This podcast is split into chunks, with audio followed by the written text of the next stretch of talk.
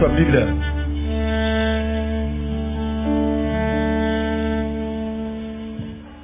Aí Mateus capítulo 20.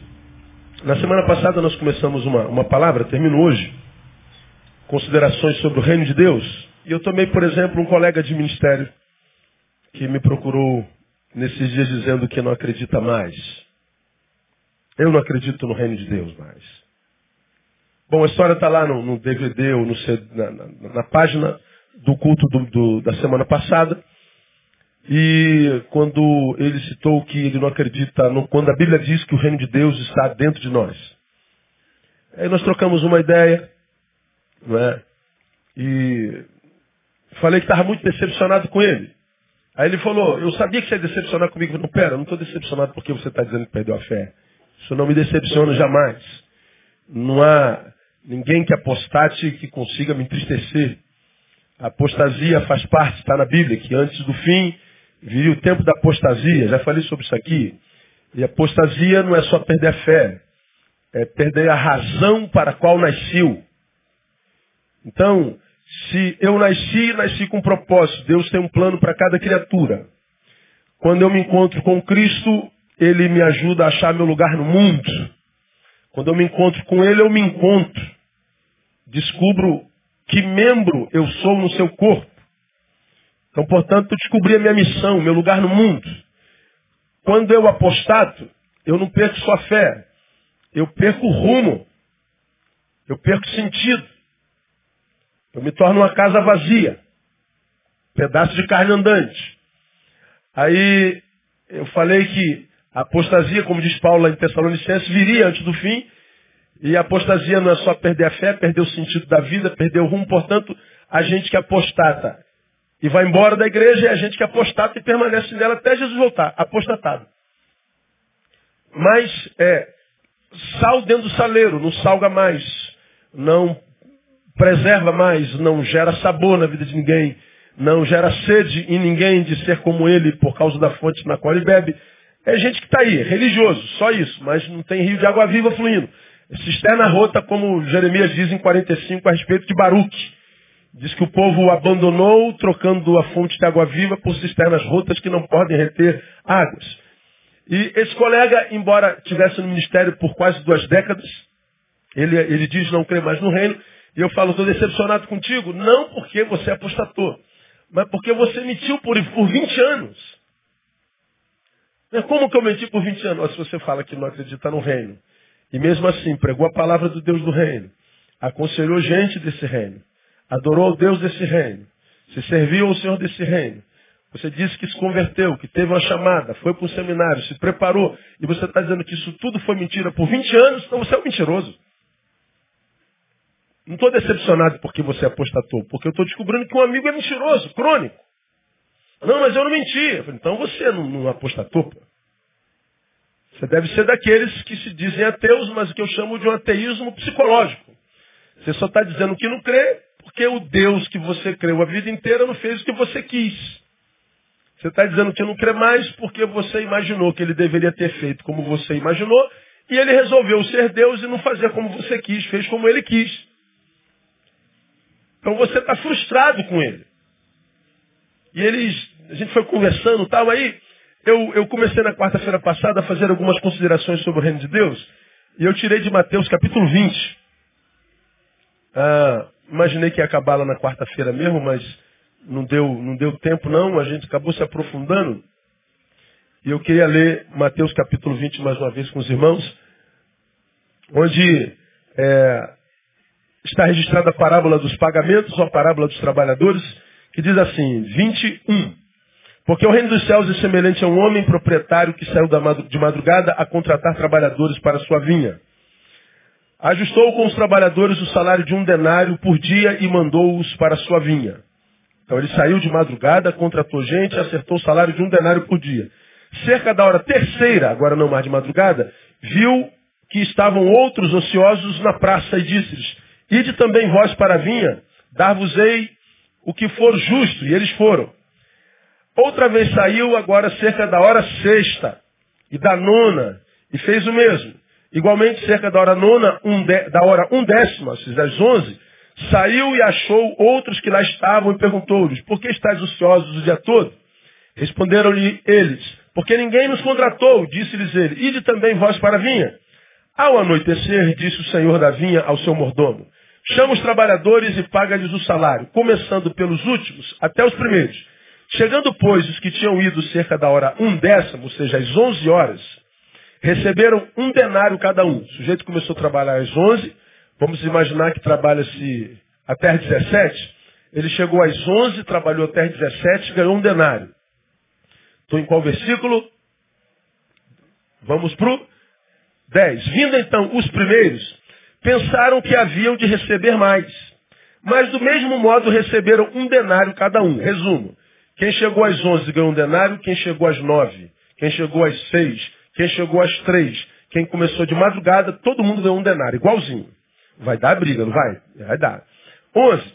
Ao recebê-lo, murmuravam contra o proprietário, dizendo: Estes últimos trabalharam somente uma hora e os igualastes a nós, que suportávamos a fadiga do dia inteiro e o forte calor. Mas ele respondendo disse a um deles: Amigo, não te faço injustiça. Não ajustaste comigo um denário? Toma o que é teu e vai-te. Eu quero dar a este último tanto como a ti. Não me é lícito fazer o que quero do que é meu? Ou é mal o teu olho porque eu sou bom? Assim, os últimos serão os primeiros e os primeiros serão os últimos.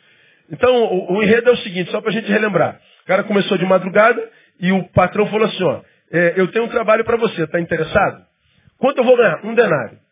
Eu aceito. Estamos acordados? Estamos. Um denário. Só que o patrão foi chamando durante o dia mais gente. Gente que começou a trabalhar às 11. No final do dia chamou todo mundo. Deu um denário para todo mundo. Aí o cara que começou mais cedo, portanto trabalhou mais, ficou com raiva. Peraí, esse cara começou bem depois de mim, está recebendo o mesmo que eu? Não é justo, não. Aí o patrão falou, peraí, quanto é que eu prometi a você? Um denário. Quanto é que está na tua mão? Um denário. Onde é que é a injustiça? Eu te enganei? Te prometi dois? Não te paguei? Não, está tudo aqui na minha mão, mas e, e esse camarada? Bom, esse camarada já não é problema teu, é meu. O teu problema é comigo. A vida dele não lhe diz respeito. Porque o dinheiro que eu estou dando a ele é meu. Você não tem nada a ver com isso. Aí Jesus diz assim, o reino dos céus é a mesma coisa. Aí nós falamos sobre isso na, na quarta-feira passada. Eu queria muito que você ouvisse essa palavra de quarta-feira passada. Ah, não vou repetir porque não dá tempo. Aí, sobretudo, nós entendemos que o quê? O reino dos céus, diferente do que a maioria de nós pensa, não tem a ver com férias, com gozo, como eu falei na gotinha de sabedoria, com, com praia, com coqueiro, com rede, Coca-Cola com gelo e limão, com, com música havaiana e havaiana dançando do nosso lado. Não, não tem a ver com janeiro. O reino de Deus tem a ver com trabalho. O reino de Deus é semelhante a um empresário que saiu de madrugada contratar trabalhadores para a sua vinha. Então o reino Deus de Deus pressupõe trabalho. Quando eu me encontro com Deus, eu não entro em férias, eu começo a trabalhar. Aí nós falamos sobre o que pressupõe o trabalho. O trabalho pressupõe o quê? É, disciplina, horários. Tem horário de pegar, horário de almoçar, horário de dormir. Pressupõe cansaço, pressupõe perigo, pressupõe possibilidades, porque a nossa hora foi vendida para o patrão, não é mais nossa. Então, às vezes, eu tenho que resolver alguma coisa, eu não posso porque eu estou ocupado no meu trabalho. Então, o reino de Deus é semelhante a trabalho. No reino de Deus, você se cansa. No reino de Deus, você trabalha, você corre perigo. No reino de Deus, você tem possibilidades. No reino de Deus, você passa por tudo que alguém que não está no reino de Deus passa.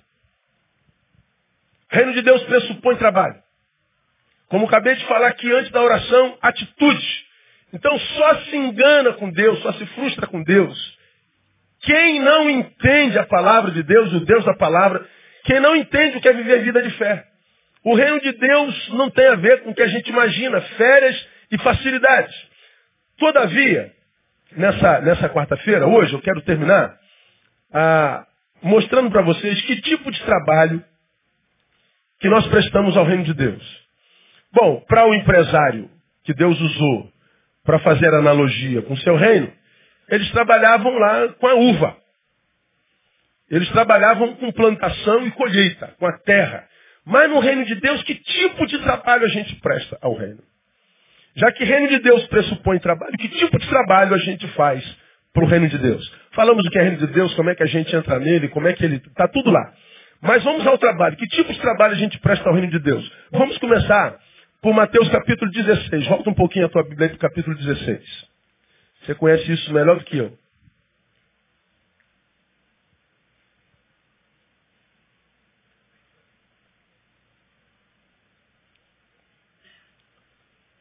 Primeira coisa se, que, que a gente quer, que a gente tem que fazer, se a gente quer que o reino de Deus em Cristo seja manifestado na nossa vida.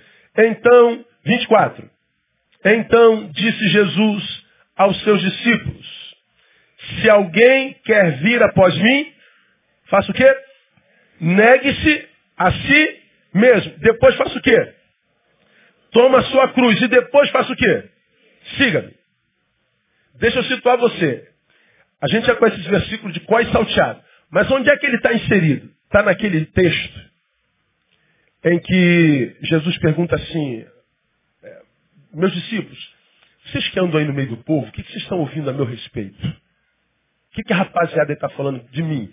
Aí um fala assim, ó Jesus, eu ouvi dizer que tu és a reencarnação de Elias. E eu também ouvi dizer que, que, que o pessoal dizendo que o senhor era Jeremias. E eu ouvi dizer que era um outro profeta.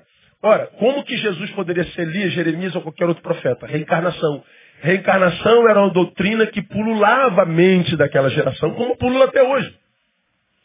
Então, para aquela sociedade, depois de tudo que Jesus fez, andou sobre as águas, depois que Jesus ressuscitou morto, depois que Jesus acalmou a tempestade, depois que Jesus curou a, a, a, sogra de Pedro, depois que Jesus ressuscitou Lázaro, depois que Jesus produziu os milagres trodinho, dizendo, é chegado o reino de Deus até vós, Jesus pergunta, o que, que eles acham que eu sou? Uma reencarnação. Aí Jesus, como que entendendo que eles não entenderam nada, mostrando que milagres não revela a quem é alvo do milagre o que Jesus é de fato, Jesus fez um monte de milagre e ninguém entendeu nada. Milagre não revela na totalidade o que Jesus é para quem foi alvo dele. Aí Jesus então particulariza a pergunta. Bom, para o pessoal que está longe de mim, não entenderam nada, eu já vi. E vocês que andam comigo todo dia? Quem que vocês acham que eu sou, afinal de contas? Aí Pedro, sempre Pedro, com essa palavra. Aí ele manda, tu és o Cristo, Filho do Deus vivo. Aí Jesus, muito bem, Pedro, você entendeu. Dizer que é o Cristo implica num monte de coisa. Primeiro, que ele foi profetizado é, quase que mil anos antes, setecentos anos antes, por todos os profetas, pelo Velho Testamento todinho. Ele é o Cristo que foi citado lá em Gênesis 3,15. O que esmagaria a cabeça da serpente. Gênesis 3,15 é conhecido como proto-evangelho. Ele é aquele sobre o qual a história inteirinha se referia. Então ele é o cumprimento de uma promessa milenar. E dava para ficar aqui um, um, ano falando sobre isso. Então quando diz, tu és o Cristo, tu não és só o Cristo, tu és o Filho do Deus vivo. É unigênito. Tu és a revelação do próprio Pai. Pedro está dizendo, eu entendo perfeitamente quem tu és e a tua missão. Aí Pedro, Jesus diz assim, muito bem, Pedro. Porque tu acertaste na minha pergunta. Mas sabe por que, que você acertou, Pedro? Porque foi meu pai que está no céu que tu revelou. Você não sabe porque você é sábio mais do que os outros. Você não sabe por revelação de carne e sangue. Não foi carne e sangue quem tu revelou, foi meu pai. Só dá para entender quem é Jesus pela revelação do Pai. Só dá para entender quem é Jesus aquele em cujo interior o reino de Deus realmente chegou. Porque se não chegar o reino de Deus no peito desse homem, eles vão ficar discutindo a respeito de quem é Jesus e nunca vão chegar a um denominador comum. Até hoje não se chegou. Jesus é um monte de coisa para um monte de gente. Mas o que é Jesus de fato, de verdade? Só dá para saber se o reino de Deus foi estabelecido. Mas uma vez que o reino de Deus foi estabelecido, Jesus então começa a falar sobre o martírio pelo qual passaria. Você preso, você traído, você chicoteado, você humilhado, você espancado, você crucificado e você morto. Aí Pedro, o mesmo que recebeu a revelação do Pai, chega perto de Jesus, chama Jesus pertinho. Ô Jesus, fica bem que o senhor fale de derrota para essa gente. Esses irmãos meus não são tão maduros quanto eu. Eles não têm discernimento que eu tive. Só viu que agora em pouco eu te recebi a revelação do Pai? Por que, que o Pai revelou a mim não a eles? Porque eu sou melhor que eles.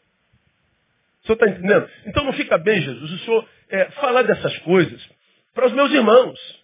Aí Jesus se afasta de Pedro. O que, que Jesus diz para Pedro? Me lembrei.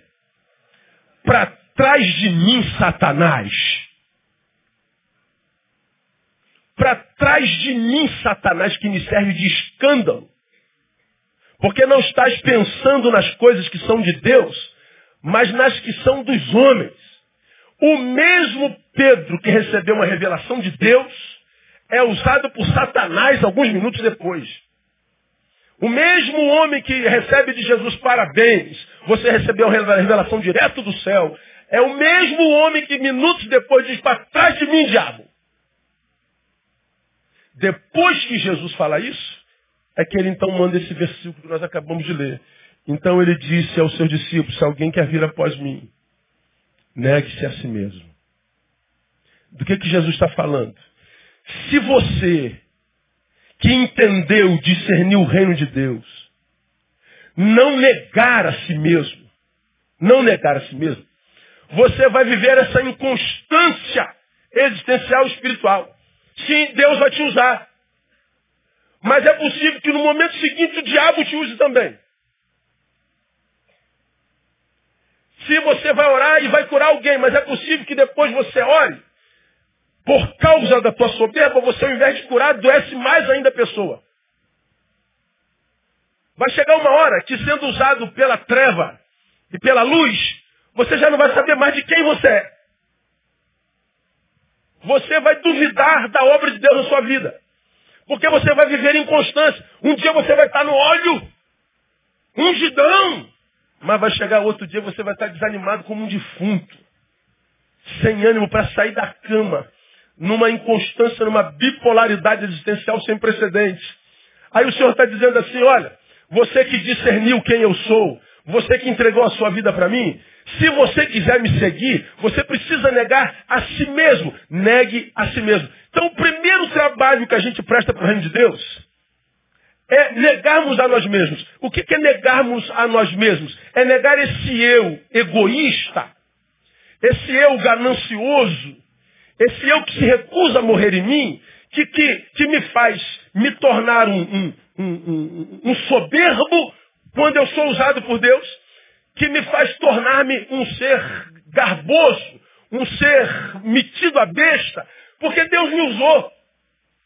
Quando eu me torno soberbo, porque Deus me usou, ou porque eu tive vitória, porque eu fui engrandecido, porque eu tive êxito, quando eu me soberbeço, eu passo a tirar a glória de Deus que me deu vitória e passo a achar que aquela vitória é merecida.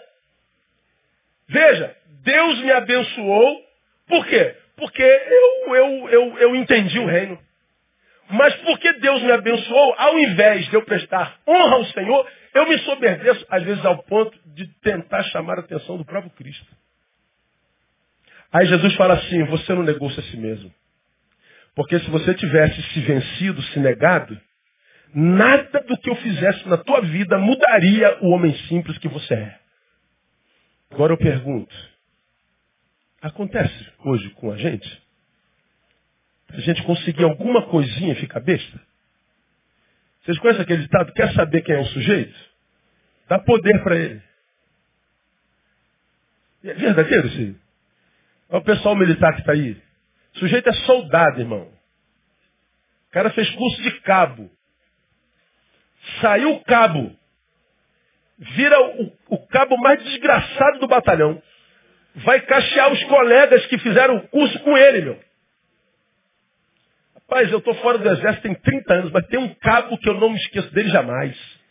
Eu desejei a morte daquele homem mil vezes. Saltando do avião, mas tomara que teu paraquedas não abra, desgraçado. Graças a Deus abriu. E o miserável era crente. É o camarada que, que, que, que Deus não pode fazer nada com ele porque ele, ele, ele empina o nariz. Ele, ele se ensoberbece. Ele se torna inacessível. E o Senhor diz assim, olha, quando você vir alguém sendo abençoado por Deus, e por causa da bênção de Deus mudou um milímetro, eu quero que você saiba que você não deve colar com esse, porque o que Deus está fazendo na vida dele vai ser interrompido. Ele não está trabalhando a favor do reino de Deus, porque ele não briga contra si mesmo. Mas também negar-me a mim mesmo tem a ver com esse eu que é soberbo, mas também pode ser medíocre. Que quando passa por uma derrota, ao invés de se levantar, sacudir a poeira e dizer é assim mesmo. Na vida todo mundo passa por isso. Isso acontece com todo mundo. Vou tentar de novo, porque eu sei com quem eu tenho aliança. Não, ele ao invés de lembrar, ele fica prostrado, é tomado pelo que eu chamo de coitadismo, morre de pena de si mesmo, ninguém me ama, ninguém me quer, ó vida, ó azar. Como a vida é injusta. Ele agora vai andar de cabecinha baixa, e agora chega, como é que tá, irmão? Mais ou menos, né, irmão? Mais ou menos. Chega lá na frente, a irmã pergunta, irmão, tudo bem? Nada, irmão, a vida está dura demais. E ele vai passando pela igreja, pela empresa, pela rua, querendo que pessoas sintam pena dele. Por quê? Porque ele é o pobre coitadinho injustiçado pela vida. Deus abandonou-o. Deus virou as costas para ele. Coitadinho dele. Deus está dizendo, você está vendo esse ser tomado por coitadismo? Esse ser medíocre, que não sabe perder com dignidade, se afasta dele, porque ele vai permanecer aí por muito tempo. Tente ajudá-lo. Tente tirá-lo daí. Mas se ele não aceitar a sua ajuda e ficar sugando o teu sangue, faz o que a palavra diz. Ao homem faccioso, depois de uma outra advertência, evita. Ele optou por estar afastado. Por quê? Porque ele quer ser o centro das atenções. Ele está também roubando glória de Deus. Eu roubo glória de Deus quando eu quero que todas as atenções venham até mim porque eu tenho coitadismo, eu roubo a glória de Deus porque eu me soberbeci e quero provar para todo mundo que eu sou capaz até de chamar a atenção de Jesus. Do que, que Jesus está falando? Nega esse eu que habita dentro de você. Dentro de mim, dentro de você, dentro de todos nós tem essa praga aí. Essa praga dentro de nós que quer aplauso o tempo inteiro. Essa praga dentro de nós que conta mentiras para nós. Como quem é possível ser amado por todo mundo. Como pode alguém imaginar que conseguirá ser amado por todo mundo? Jesus não conseguiu. Gente que não consegue lidar com crítica. Uma palavra, uma crítica o paralisa. Uma palavra contraditória faz com que ele se apequene. É o eu doente. O eu que seguiu a Jesus, mas não negou-se. Bom, se a gente segue a Jesus sem que nós nos neguemos, nós estamos negando a Jesus. Nós nunca veremos o reino de Deus estabelecido dentro de nós. Nós não teremos, irmãos, a, a, a graça, a graça de, de, de, de, dizermos não àquilo que em mim é desejo, mas que é, é, é, é reprovado pela palavra. Eu nunca vou ter a graça, a maturidade, a grandeza de dizer não para aquilo que a Bíblia diz não. Eu vou sempre andar em desacordo. A Bíblia diz não, mas o meu ego, o meu desejo diz sim. E entre a Bíblia e o que a Bíblia diz é o que Deus deseja. E o que eu desejo, quase sempre eu fico com o meu desejo. Quando eu fico com o meu desejo em contradição com o que Deus deseja, quase sempre o meu fim é buraco. Ah, Deus me abandonou. Não, Deus não te abandonou. Deus permitiu que você regesse a própria vida. Você não quis se negar. Então, é, é negação de nós mesmos, é, é negação desse eu egoísta, desse eu coitadista, desse eu ganancioso que é em nós na parábola. Veja só. Não se reclama porque receberam de menos. Olha isso. Eles estão reclamando porque julgam que os outros receberam demais. Aí o cara chega, peraí, peraí, ô, ô, ô, patrão, desculpa aí, esse cara começou a trabalhar às 11 e eu comecei a de madrugada. Esse cara está recebendo demais. Não, isso aí não é problema seu. Quanto que eu te prometi? Tanto. Quanto tem na tua mão? Tanto. Então a justiça está feita. A negarmos a nós mesmos é negar esse nosso eu também invejoso que sofre com a bênção de Deus sobre a vida de terceiros. Tem gente que sofre mais a vitória do outro do que a sua própria derrota. Aqui, você que está aqui, tem aquela pessoa no teu trabalho, na tua rua, teu vizinho, na tua igreja, que vive pisando no teu pé, cara. Toda oportunidade que tem, ele te dá uma, alfinetadinha. Não tem isso? Não tem isso? Toda oportunidade ele te dá um. Né, dá brincando, sorrindo, mas dá um. Só para roubar tua alegria. Cara no teu trabalho que vive te perseguindo, você não fez nada, você não fez nada. Você nunca trocou duas palavras, nem bom dia você deu, você não, nada, mas o cara te persegue. O cara te espizinha a vida, ele virou teu diabo. Ele virou teu acusador. E você diz assim, meu Deus, o que, que eu fiz para esse cara, meu irmão, para esse cara me perseguir? O que, que eu fiz para essa mulher para toda vez ela no Facebook dela ficar mandando indireta para mim? O que, que eu fiz? Você não fez talvez absolutamente nada. É porque é possível que ela veja a graça de Deus na sua vida. É possível que ele veja Deus abençoando o seu trabalho. É possível que ela veja o carinho que você tem com a tua esposa ou com o seu marido. É possível que ela veja a tua capacidade, mesmo no buraco, de levantar e passar pela vida dizendo bom dia, boa tarde. Sabe que você está num buraco danado, mas você está de cabeça erguida, você está acreditando. Você está lutando contra o câncer, você está lutando contra o desemprego, mas você está feliz, porque você tem esperança. A tua esperança o incomoda. A tua capacidade de trabalho, de se erguer, de se reconstruir, incomoda. Tem gente que é assim, inclusive na igreja. Tem gente que tem inveja da tua intimidade com Deus, cara. Da forma como você lida com as coisas de Deus, da forma como Deus trata você. Da alegria de Deus na tua vida, do brilho de Deus nos teus olhos. Da, da, da, do óleo de Deus na tua pele, que, porque o óleo de Deus na pele do ser humano faz essa pele linda no nome de Jesus. O maior ser estético da vida é Deus. Você tem, tem, tem, tem inveja do teu cabelo, cara, do teu cabelo. Aí você fala assim, agora eu estou entendendo, pastor. O problema é quando você é esse cara que sofre com a alegria do outro. O problema é quando você critica porque inveja. O problema é quando você sofre com o casamento dele que é feliz. É quando você sofre com o ministério do teu colega que cresce mais do que o seu, é mais influente que o seu. O problema é quando você o chefe persegue aquele funcionário cujos empregados amam mais do que a você. Esse é que é o problema. Se esse sou eu, você ou nós, irmão, não há reino de Deus que caiba num coraçãozinho tão medíocre. Não há reino de Deus que caiba numa cabecinha tão invejosa. Não há reino de Deus. O máximo que a gente encontra é uma religião. E não há vida na religião. Se o reino de Deus pressupõe trabalho, que trabalho eu faço? Primeiro, me nego a mim mesmo. No reino, no, no texto, o problema não era a pobreza do que ganhou um denário, era a riqueza do outro. Era a ganância. E gente que tem essa mentalidade, olha, não adianta. É perder tempo com ela. Não consegue mudar.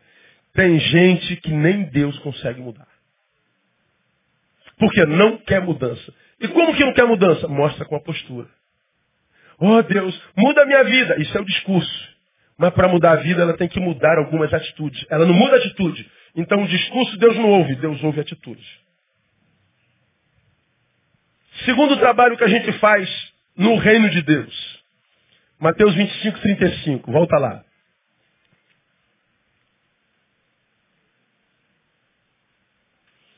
O fato é que em nós habita o bem e o mal.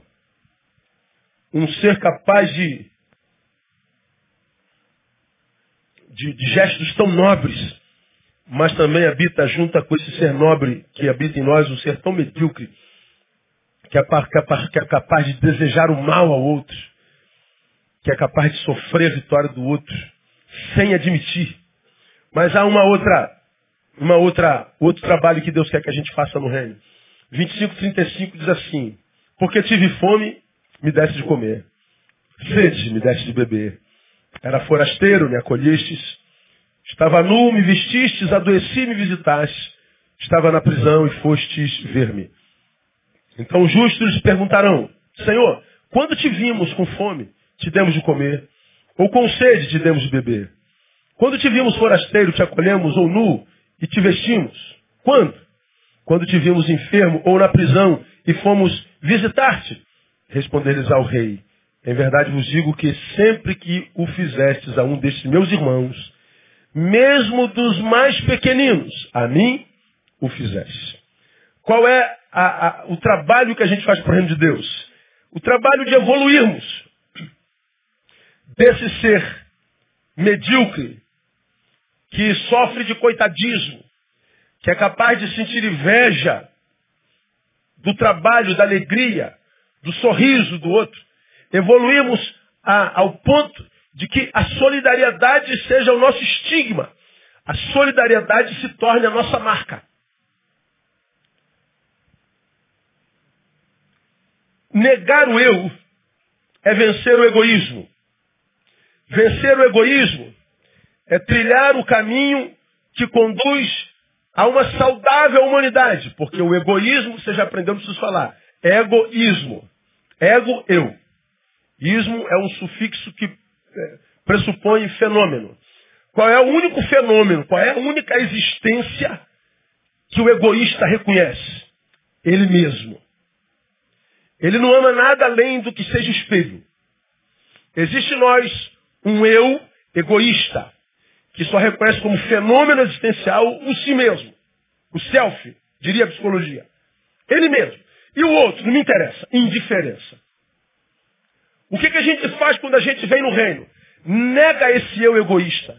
Negar esse seu egoísmo tá? é caminhar para uma humanidade saudável.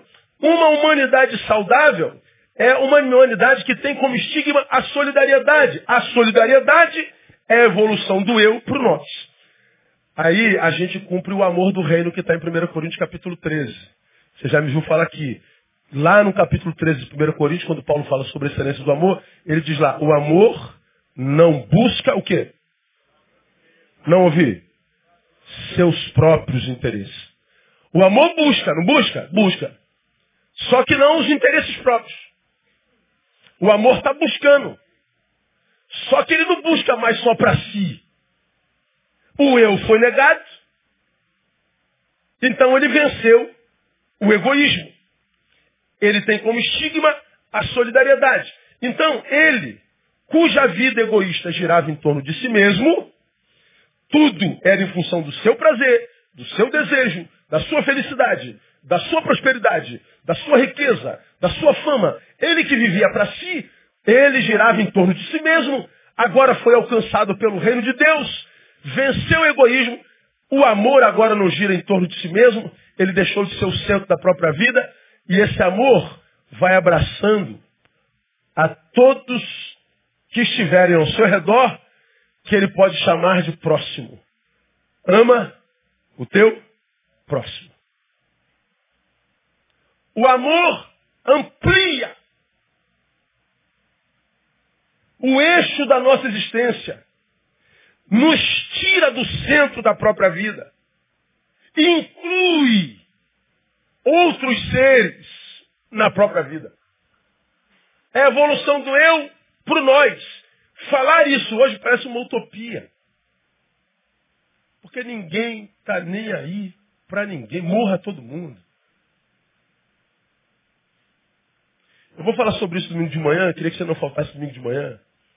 Eu ia pregar um sermão domingo citando o atentado na França. Alguém me perguntou, pastor, como é que alguém pode ser tão mal? Como é que, como é que um, um terrorista pode fazer um negócio desse do nada? É a palavra batata, a palavra, é, como é que eu diria? A palavra certa é essa mesmo, nada. Fazer do nada, é, é mesmo, do nada. O problema é o nada, não fala sobre o nada.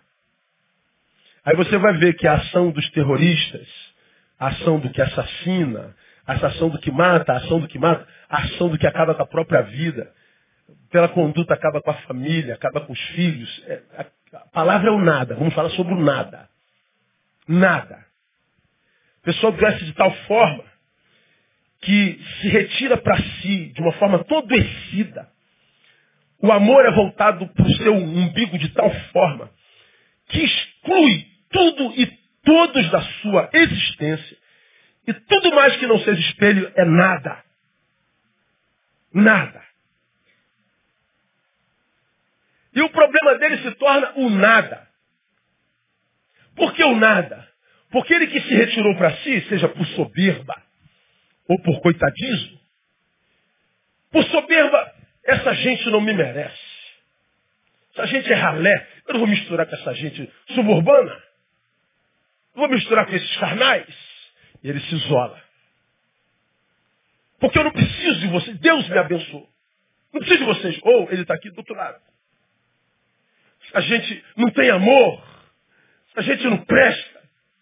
Ninguém está vendo quanto eu estou sofrendo. Eu não vou à igreja tem um mês, ninguém me veio visitar. Essa gente maldita. Ó, ambos estão afastados. Matam os outros no seu coração. Passam a ser nada. Ele existe para si mesmo. Esse aqui, para curtir o que ganhou, achando que agora as coisas vão locupletá-lo. E esse aqui, para tentar não morrer mais cedo. Ambos vivendo a própria vida. Qual é o problema? É que o nada que nós matamos no nosso coração é o nada que a gente enxerga. Está o nada Gláucia, está o nada Aline, está o nada Beth, está o nada Poubel, está o nada Ingrid, está o nada Kátia, está o nada Felipe, um monte de nada. Eu estou aqui afastado de todo mundo e estou vendo nada Ingrid do lado do nada Anael, com casamento arrumadinho. Deu testemunho domingo à noite. E eu estou aqui desgraçado.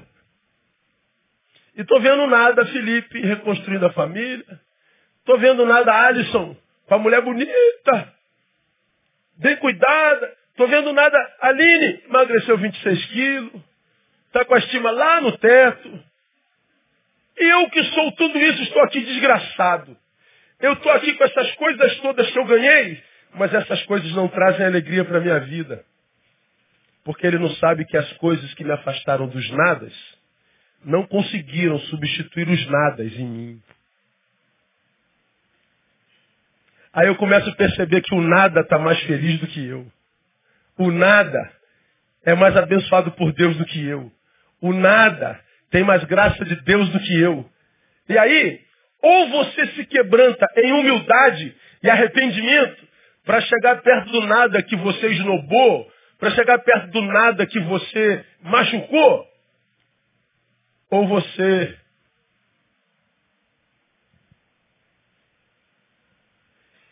começa a ser o diabo de si mesmo, tentando justificar o fato de ter se afastado tentando transformar o nada no culpado de você ter feito o que você fez consigo mesmo.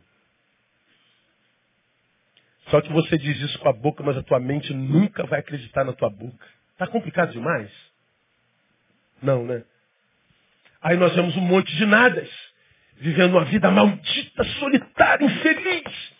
E pedindo para Deus abençoar e Deus não faz nada.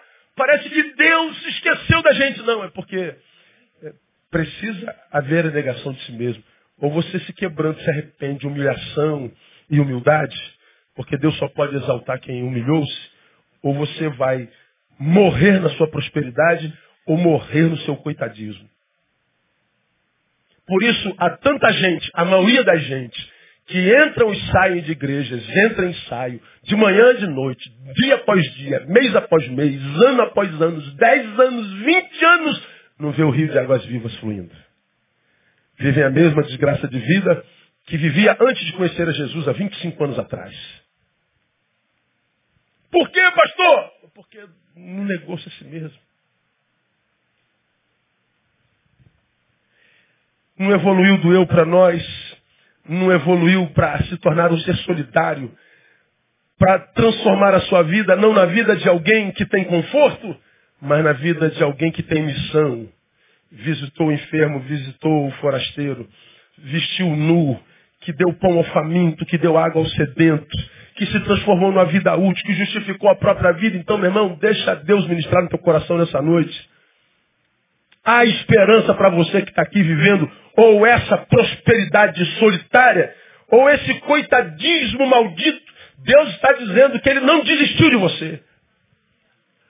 Mas há que haver quebrantamento, há que haver conversão. Há que haver reconhecimento do que você está fazendo consigo mesmo. É negar-se a si mesmo. Porque esse que soberbeceu não negou-se.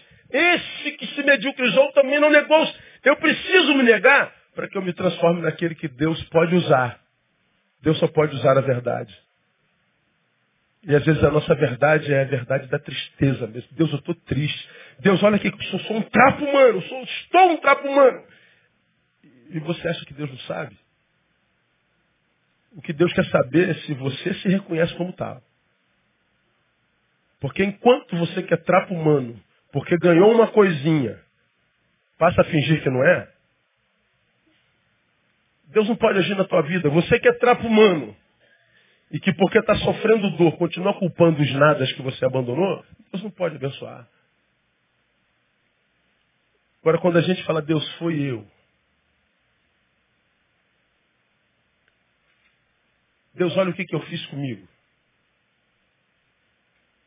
Mesmo que você esteja aí, estou terminando minha palavra, mesmo que você esteja aí cheio de razão, se revoltou porque você foi traído pela esposa, você foi traído pelo marido, teu pai te abandonou, teu moleque te, te, te, te deu golpe, você não foi amado pela mamãe, não foi amado pelo papai, você, coitadinho, foi tão, tão humilhado, você, ah, coitadinho, que pena, que pena que você, olha que a minha vida foi justa com você, meu Deus, que pena, é, você tem razão de estar revoltado. Mas você já me viu falar aqui sobre a vida de, de, de José. Deus prosperou José, aquele moleque. Seus irmãos onze tiveram inveja dele. O venderam como escravo. Inveja da própria família. José se torna governador, irmão. Ele foi o número dois lá no Egito. Uma fome mata tudo. E todas as cidades vizinhas tinham que ir para lá para pegar comida lá no império. Chega a família dele, faminta. E José podia descontar na própria família, vocês me traíram, vocês me abandonaram, vocês foram cruéis. E se José punisse a sua família, ele estaria cheio de razão de fazê-lo. O que, que o José fez? Abriu mão da razão. Você está aí cheio de razão para estar tá infeliz. Mamãe não amou, papai não amou. É, você tem razão. Foi demitido, foi traído. Foi humilhado, envergonhado, difamado? Foi. Você tem razão de estar tá sentindo o que você está sentindo. Mas com toda a razão, olha como você está. O que, que o Evangelho nos chama a fazer nessa noite? Abrir mão da razão. Não, pastor, eu vou me vingar dele. A Bíblia diz, minha é a vingança, diz o Senhor. Se você é um cidadão do reino, entrega a tua causa ao rei desse reino. O reino desse rei é de justiça. Ele fará justiça no teu lugar. E você se livra desse peso, desse ódio dessa soberba, desse coitadismo.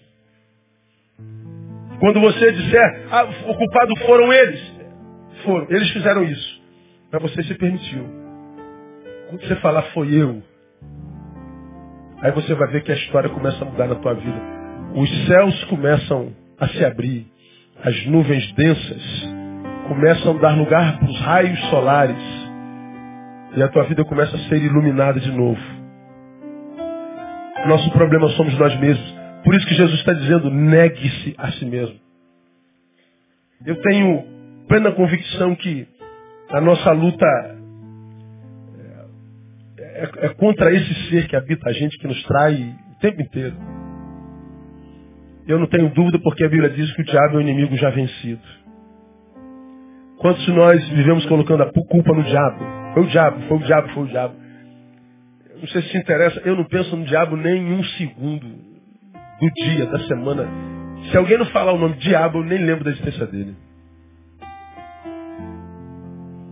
Penso nele nem um instante, mas nem, nem, nem um momento. Por quê? Porque a gente é cidadão do reino. E se você vive santidade, Satanás não pode tocar em você. Você é nascido de Deus e aquele que é nascido de Deus, o maligno não toca. Mas sabe por que a gente vive com o diabo na boca? Porque a gente sabe que a gente vive uma vida na qual ele pode tocar. E a gente então acha que a nossa luta é contra o diabo. Não, a nossa luta é contra nós mesmos. Transforme-se naquilo que você é no coração de Deus e você terá vencido o diabo sem ter citado o nome dele nenhuma vez. Sem ter que ter ido na Universal nenhuma vez sem ter que ter dado um centavo para o pastor, sem que ter que ter subido um monte nenhuma vez nem feito jejum. Transforme-se naquele que sai no coração de Deus, o diabo está vencido. Só que é muito mais fácil vir para uma campanha do que negar-se a si mesmo. É muito mais fácil pagar para o apóstolo que trouxe água do Jordão, como eu falei domingo. A igreja tem 3 milhões de pessoas, igreja da televisão. Aí vamos ter a campanha da água do Jordão. Eu fico pensando, caraca, água do Jordão para 3 milhões de pessoas. Tinha que ter muitos aviões com carro-pipa dentro para trazer aquela água toda. E acabar com o Rio Jordão. Aí você vai lá, paga 100 reais por uma garrafinha d'água do Jordão. Essa água é da pia ali, do banheiro. Mas você prefere acreditar que você está levando uma água ungida que vai mudar a sua vida do que negar-se a si mesmo e dizer para tua esposa, me perdoe, amor. Dizer para teu marido, me perdoe, irmão. Dizer para teu empregado, para teu patrão, para teu filho. Foi eu. Aí tem que ser macho, né, irmão? Tem que ser mais do que um homem de Deus, tem que ser homem. Tem que ser mais do que uma mulher de Deus, tem que ser mulher mesmo. É melhor para a campanha, pastor. Eu vou fazer as sete semanas da libertação. Eu vou fazer as 15 quartas-feiras da glória eterna. Eu vou fazer as 12 quintas-feiras do poder glorioso e as sete sábados da honra de Salomão. É mais fácil. Porque para pedir desculpa, irmão, tem que ser de Deus. Para restaurar a vida, só de Deus. Como eu já disse aqui, terminei minha palavra. Para matar é fácil. É só ser um ser humano doente, idiota, refém das emoções. Você é contrariado, pega uma arma, aperta o gatilho e mata alguém. É só ser um imbecil. Qualquer imbecil mata. Qualquer frouxo mata. Agredir, gerar violência é fácil. É só o mesmo idiota tomado pela ira, senta o pau na cabeça da pessoa, arrebenta a cabeça dela e você pode ah, gerar violência.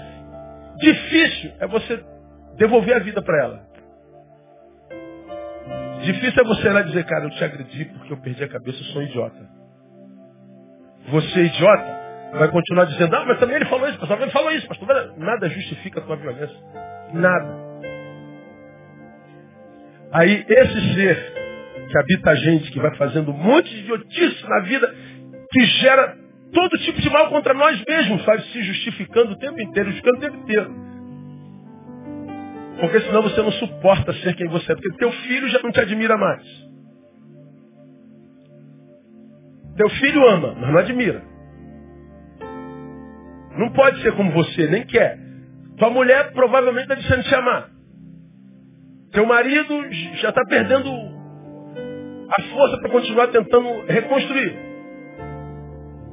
Você já está envelhecendo para o mercado de trabalho. Tem que se justificar, não tem? Você tem que contar uma mentira para si mesmo.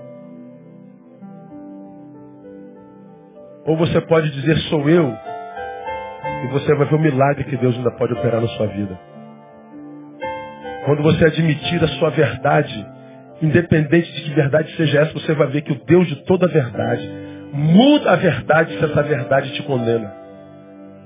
Ele é Deus de graça e de misericórdia. Um Deus que, cujo reino pressupõe trabalho, mas um trabalho que me faz negar a mim mesmo, porque eu sou meu pior inimigo, e que quando me nego me faz evoluir, fazendo da solidariedade, solidariedade o meu estigma, e me faz investir na busca do que eu chamo da bênção da continuidade. Porque eu só permaneço no reino, debaixo da bênção do rei desse reino. Só continuo se eu faço manutenção da negação, se eu continuo servindo. Porque se eu me neguei a servir, parei de servir, eu retroajo. Eu lancei mão do arado e voltei para trás. E quem coloca a mão no arado e volta para trás diz ele não é digno de mim. Uma das bênçãos da negação e do serviço é a bênção da continuidade. Você vai semana após semana, mês após mês, ano após ano, década após década, a vida inteira servindo ao Senhor, com todos os percalços e adversidades, Ele vai manutenindo a tua vida toda manhã, toda manhã você é renovado. E não importa a qualidade do dia, no final do dia você vai olhar para trás, você vai ver a bênção do Senhor nele inteirinho. E quem olha para trás e vê a bênção do Senhor dorme bem, quem dorme bem acorda com esperança. Porque se Deus te livrou do dia mal que foi ontem, ah, não interessa o que esse dia de hoje faz, Ele vai me dar vitória também no nome de Jesus. Quem tem ouvidos, ouça, quem tem inteligência, obedeça a palavra. Porque não há como viver vida abundante longe daquele que diz, eu vim para que você tenha vida, vida com abundância. Deus abençoe você. Vamos aplaudi-lo.